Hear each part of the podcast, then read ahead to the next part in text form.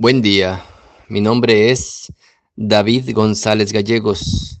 Pertenezco a la Iglesia de San Patricio del Ministerio de Estudio Bíblico Nazarenos Católicos, aquí en Laredo, Texas, Estados Unidos. Evangelio de hoy, sábado, abril primero de 2023. Del Santo Evangelio según San Juan, capítulo 11, versos del 45 al 56.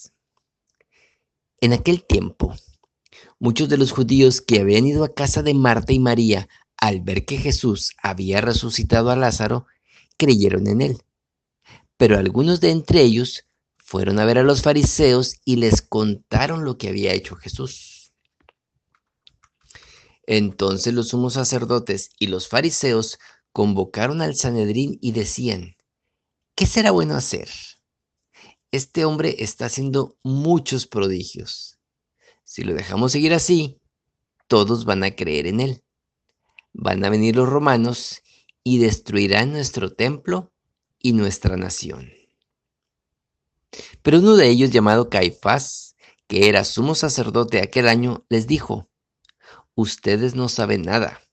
No comprenden que conviene que un solo hombre muera por el pueblo y no que toda la nación perezca.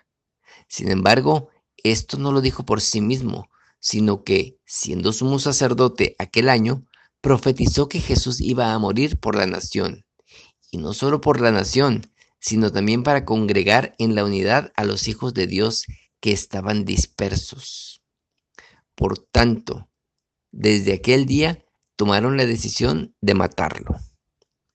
Por esta razón, Jesús ya no andaba públicamente entre los judíos, sino que se retiró a la ciudad de Efraín, en la región contigua al desierto, y allí se quedó con sus discípulos. Se acercaba la Pascua de los judíos y muchos de las regiones circunvecinas llegaron a Jerusalén antes de la Pascua para purificarse. Buscaban a Jesús en el templo y se decían unos a otros, ¿qué pasará? ¿No irá a venir a la fiesta? Palabra de Dios. Gloria a ti, Señor Jesús. Lo que llama la atención en este Evangelio, como en otros pasajes, es la ceguera y la envidia. Porque no solo era que estaba haciendo muchos prodigios, sino que ellos eran el centro de atención, ellos eran los maestros de la ley. Todo el mundo debía dirigirse con ellos y definitivamente no les convenía a Jesús eh, que anduviera haciendo tantas maravillas, tantos milagros, tantos prodigios.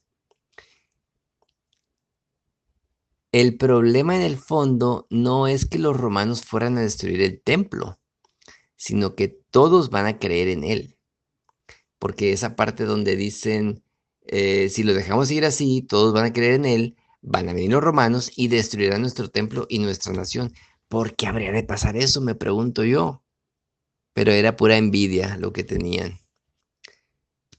Es realmente impresionante hasta dónde podemos engañarnos nosotros mismos y engañar a los demás y ser capaces de actos tan viles como la muerte de un inocente cuando nuestros intereses se ven afectados.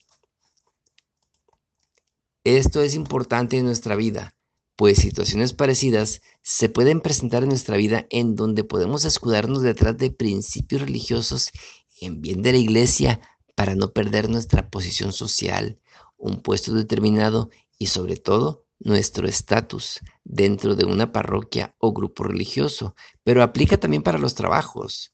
Alguien puede decir, oye, se robaron esta pieza, eh, ¿alguien vio algo?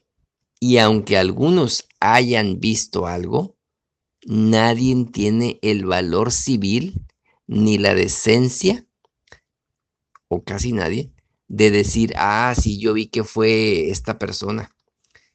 ¿Por qué? Porque luego puede haber revanchas este, contra el que dijo, por mucho que digan que es secreto la denuncia, muchas veces no es así.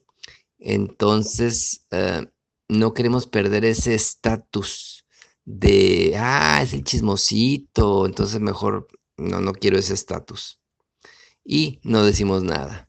o un accidente de carro, yo no vi nada, yo tengo prisa, bye bye.